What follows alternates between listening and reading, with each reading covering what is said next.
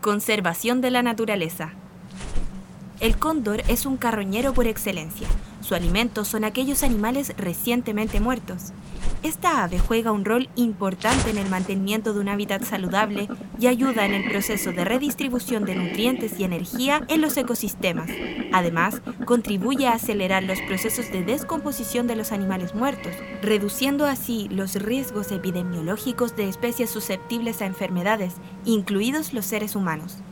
El cóndor es un ave emblemática para América del Sur es parte de la diversidad biológica y ha sido fundamental en la cosmovisión y cultura de pueblos andinos, considerado como un mensajero de los dioses y una figura de sabiduría. Alexander von Humboldt observó a los cóndores desde cerca, cuando ascendía el majestuoso volcán Chimborazo en los actuales Andes ecuatorianos. Del mismo modo, el abate Juan Ignacio Molina los observó desde la zona central de Chile, destacando que los cóndores que él estudió presentaban diferencias en la coloración del plumaje y tenían un tamaño mayor en comparación a los que había observado Humboldt. Tanto Humboldt como Molina señalan que los cóndores atacaban a ovejas, cabras, vacas, vicuñas y guanacos de indígenas y campesinos. Cuando estos mataban a un animal, los cóndores, que tienen un olfato perfecto, descendían y los comían con gran voracidad. La gran cantidad de alimento en sus estómagos les hacía imposible volar ni escapar, por lo que eran atrapados y golpeados con gruesos bastones hasta matarlos.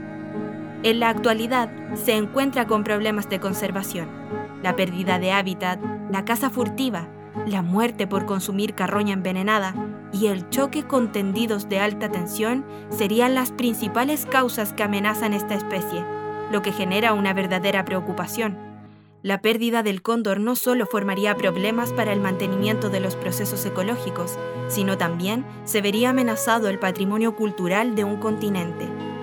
El ejemplo del cóndor es uno más de las especies que se encuentran amenazadas en Chile y el planeta por causas antropogénicas.